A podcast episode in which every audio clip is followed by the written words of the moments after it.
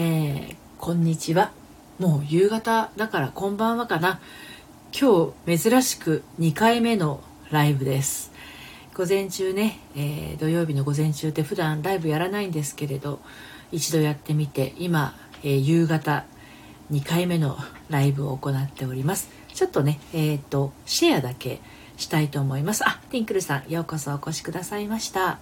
恋愛セラピストののりぴと申します。少々お待ちくださいね。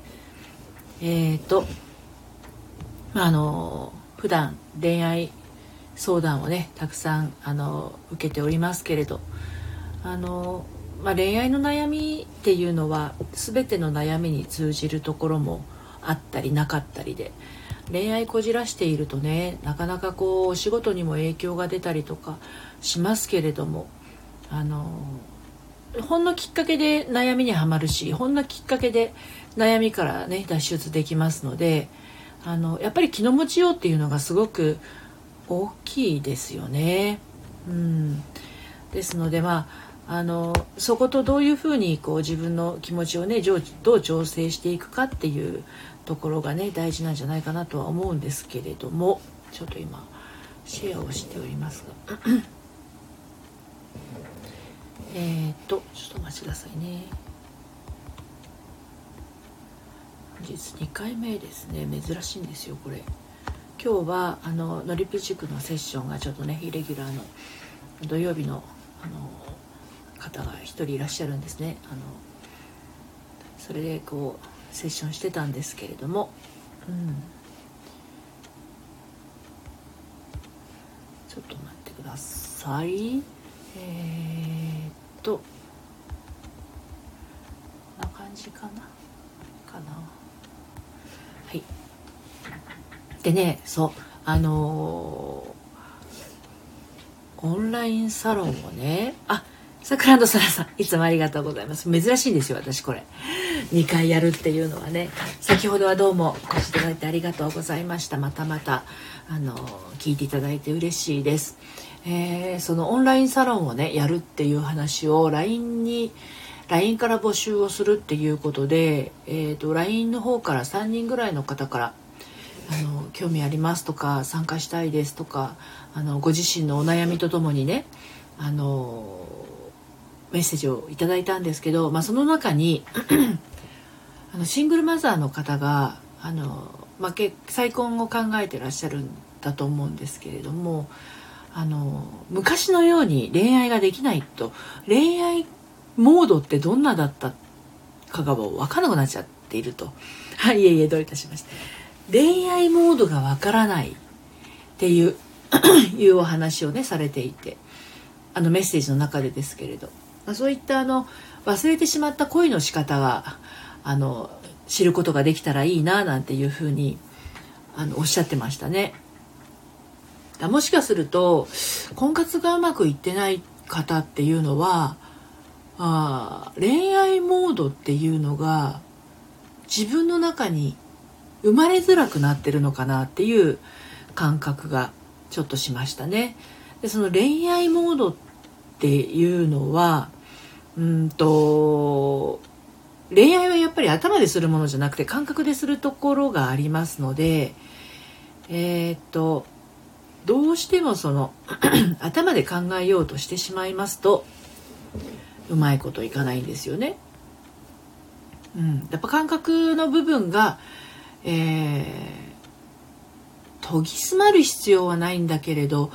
うーん自分の感覚に無防備であるっていうか他人に無防備じゃなくて自分の感覚に無防備。要は構えすぎないというところですよね。構えてしまうとせっかくの気持ちがペシャッと潰れてしまいますからあの恋愛をしようと思ってもなかなかこう気持ちが乗っていかないっていうことが起きますね。頭でっかちになっている状態。とあとは恐れですかね。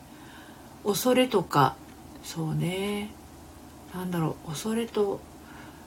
恐れ恐怖とあとは何だろうな悲しみみたいなものが何か残っていたりしても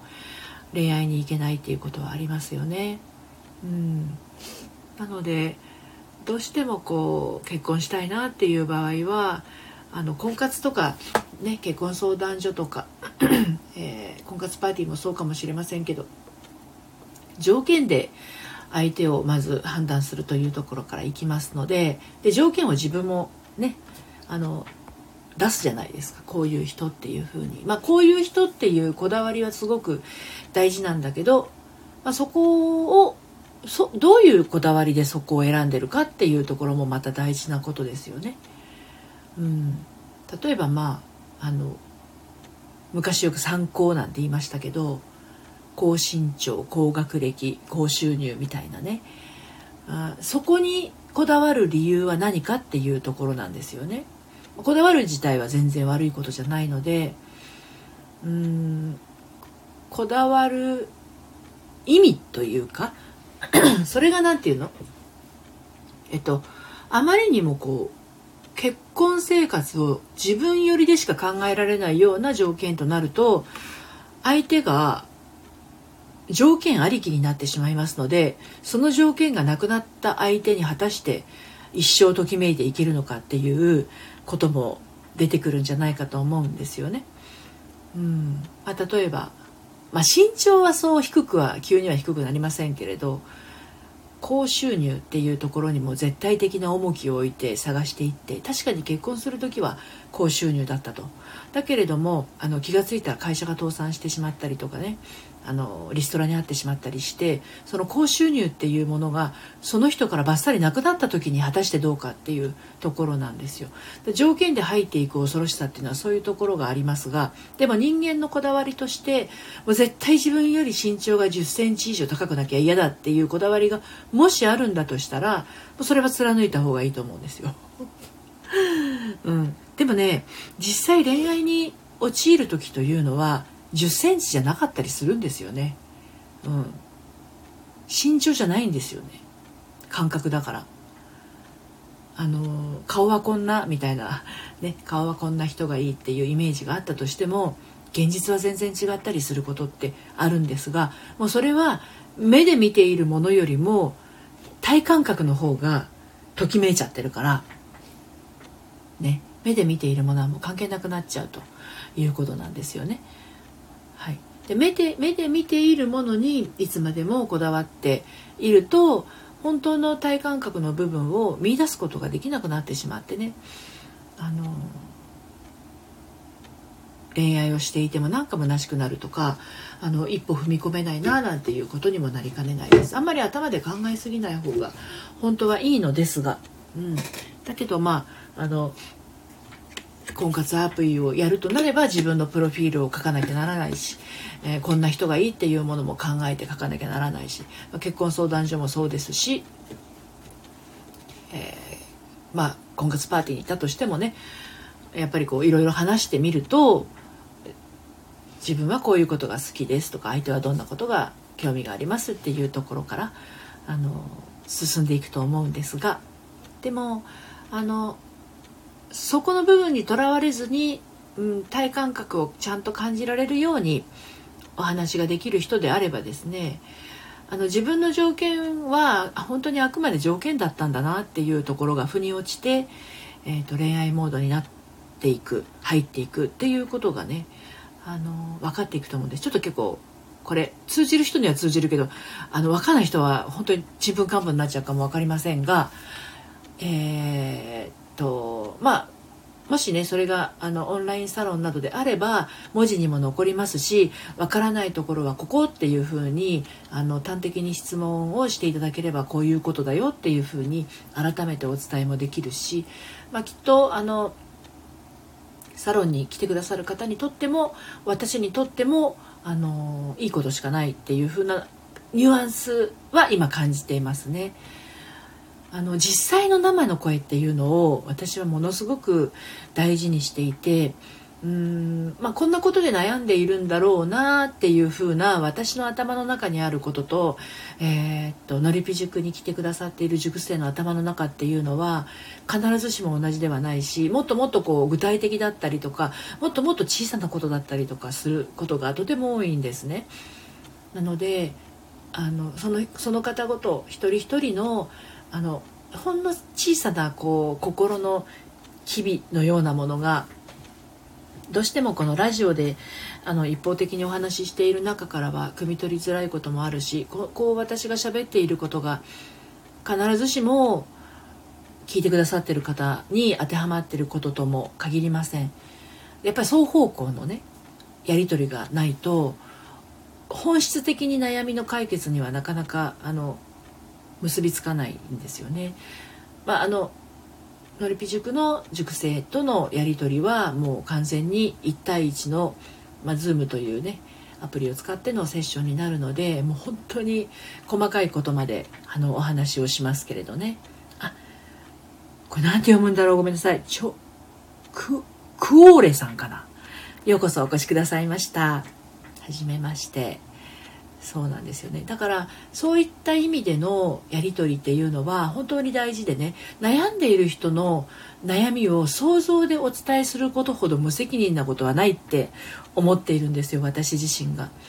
悩んでいる人のお話を聞いた上で初めて一歩進めるっていうところがやっぱりあののりぴちくでもそうですしあのどんなお悩みをお持ちの方とお話をしていてもそうなんですよ。一方的にあのこうなんじゃないですかっていうところでバッサリ話してしまうにはうーんそれじゃああまりにも無責任無責任すぎちゃうなと感じているので悩み事があるのだったらあのこういうところで悩んでるんですっていうのがちゃんと分かった方がねあのいいですよね。うんまあ、ただあの婚活に悩んでるもう本当それもすごく大きな枠ですけど婚活に悩んでますっていう方はすごく多いです。でまあ、婚活の何に悩んでいるかっていうところが一人一人こう分かれてくるところなんですけれどもあのさっきね LINE でやり取りされた方はあの仮仮交際から本当のお付き合いに行く前に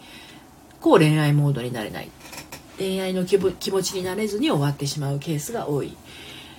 ていうふうにおっしゃってましたね。本気になれないっていうかと、まあ、つまりはときめけないっていうことなのだと思うんですよね。でやっぱり昼間話していたことにも通じますけどあのまた会いたいっていう気持ちになれないとかあの相手に興味が持てないとかですよね。そういうあの恋愛モードっていうのはやっぱ作ろうとしてもなかなか作れないっていうのもありますが、まあ、自分の中にあるこう何かが原因でそうなれないっていうこともあるんですよね。まあ、そこがまずその傷ついたことがある気持ちがまだ癒えていないとかうーん何か怖さが残ってしまってるっていうのもあるし、まあ、お子さんがいらっしゃるシングルマザーの方だと子供のいる身としての恋愛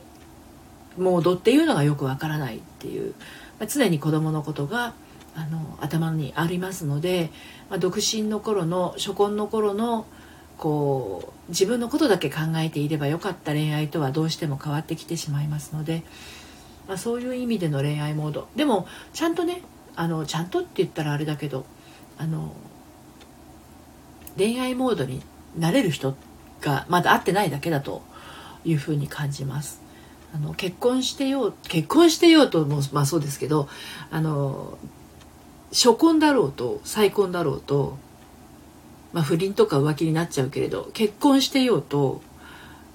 恋心は止められないんですよね。モラルはどうこう置いといて。まあ実際どうするかはその人の問題ですけどあの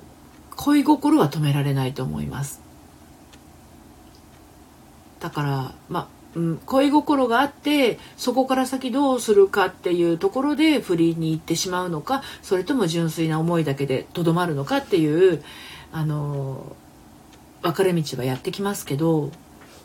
それはあの皆さんあるんじゃないですかね。うん、恋心軽い子いいなこの人って思う気持ちはそれはねあの彼氏がいようと結婚してようとあると思うんですよ子供がいようと。でただその後どうするかっていうのがあの不倫になっちゃうのかそうじゃないのかっていう違いだけだと思いますね。感情はそれはあの止めちゃば止めたらいけないと思うんです。あ、新馬さん、ようこそお越しくださいました。感情は止めてはいけないです。出てきた思いはたとえどす黒い感情だったとしてもあこんな風に思ってるんだって受け止めてあげないことにはあの自分自身がかわいそうですから、うん、あのそこでちゃんとこう怒りの感情だったりとか悲しみの感情だったりっていうのをあのあることを認めてあげない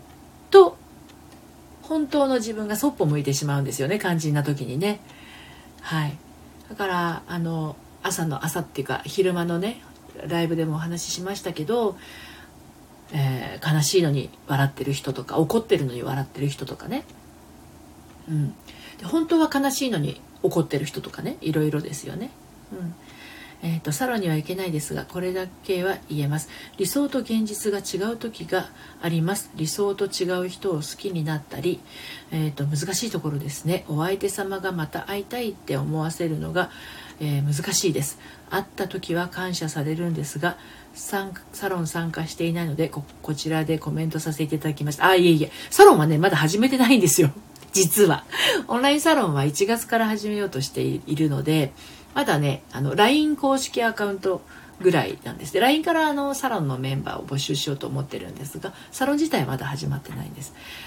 えー、っとえー、これだけあります。理想と現実が違う時があります。そうですね。理想と現実は違うことは往々にしてありますね。理想と違う人を好きになったりそれそういうことはよくあると思います。難しいところですね。お相手様がまた会いたいって思わせるのがそうなんですえっとお相手様がまた会いたいって思わせるのが難しいです。あ、これはね、思わせなくていいんです。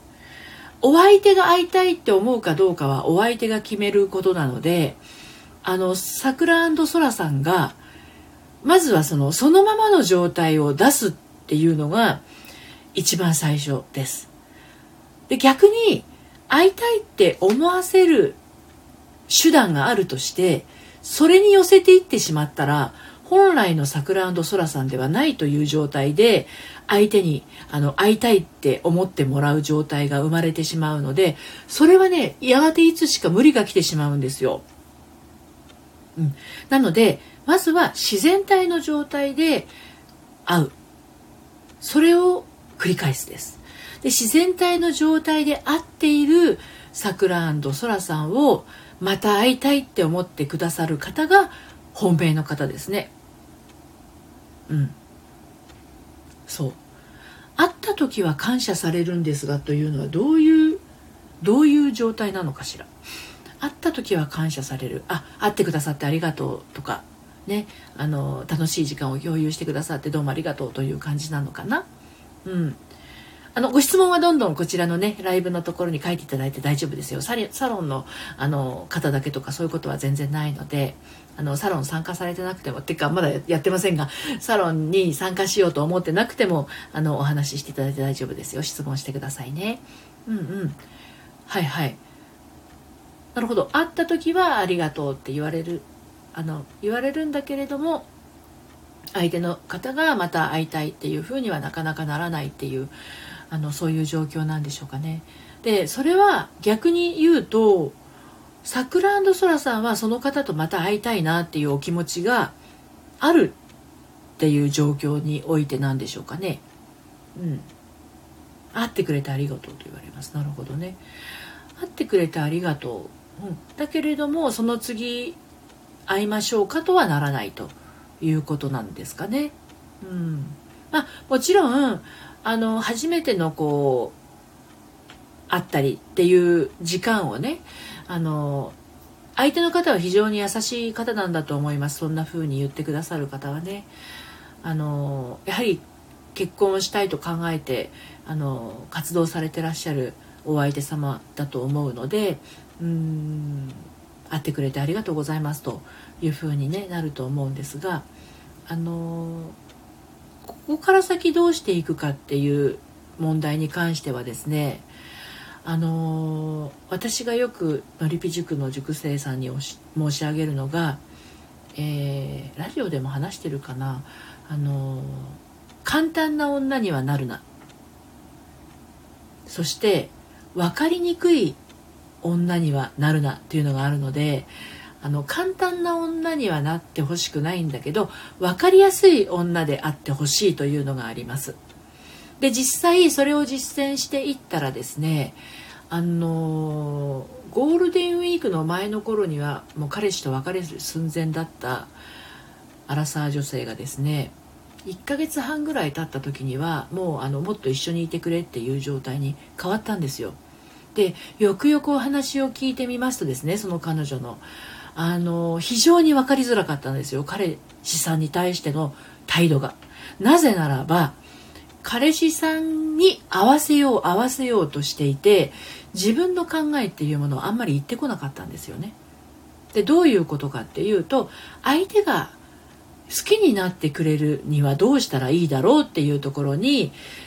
あの思いをフォーカスしていたので蓋を開けてみればなんてことはなく彼女が彼女らしくあって彼女の言いたいことを言って気持ちを伝えていったら分かりやすいじゃないですか相手から見たら。あ彼女は今こういうふうに思ってるんだ。こういう気持ちでいるんだ。っていうことが彼が分かるようになったら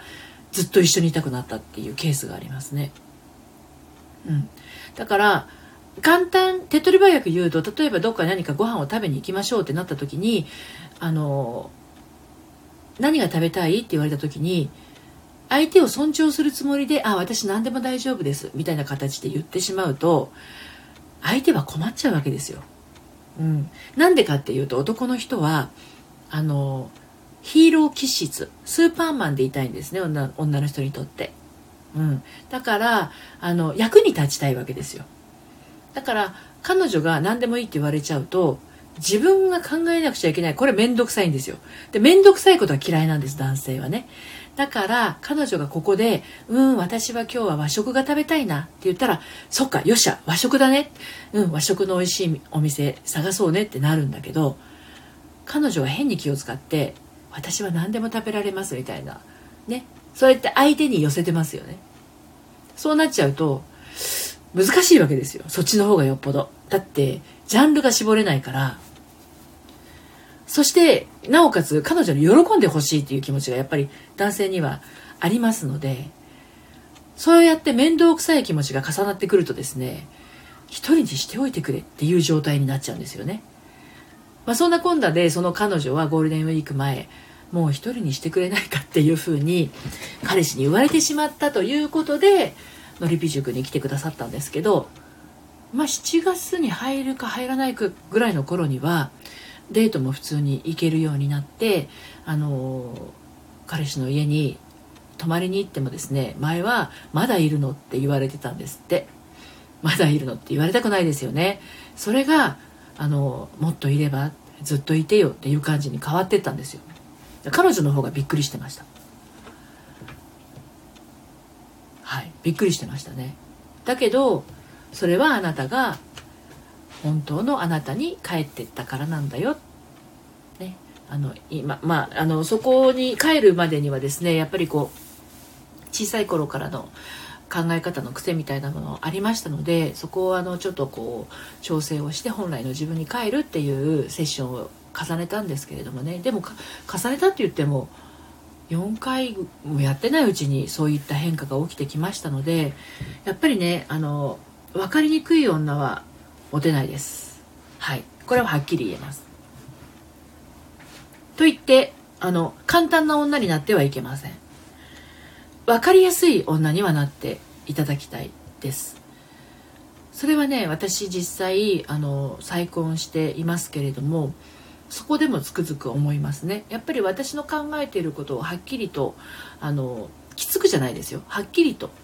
お伝えをする。ことであの話は早く進みますしあのそうなんだっていうふうに受け止めてもらいます。だけど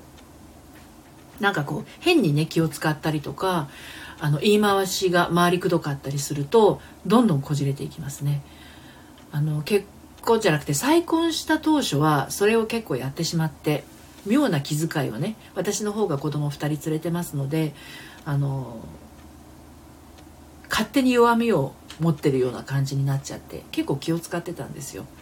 でそうしますとですねあの相手からすると非常に分かりづらい状態になってしまうなんでこの人こんなに気遣ってんだろうなってなるわけですよね結婚してるのに。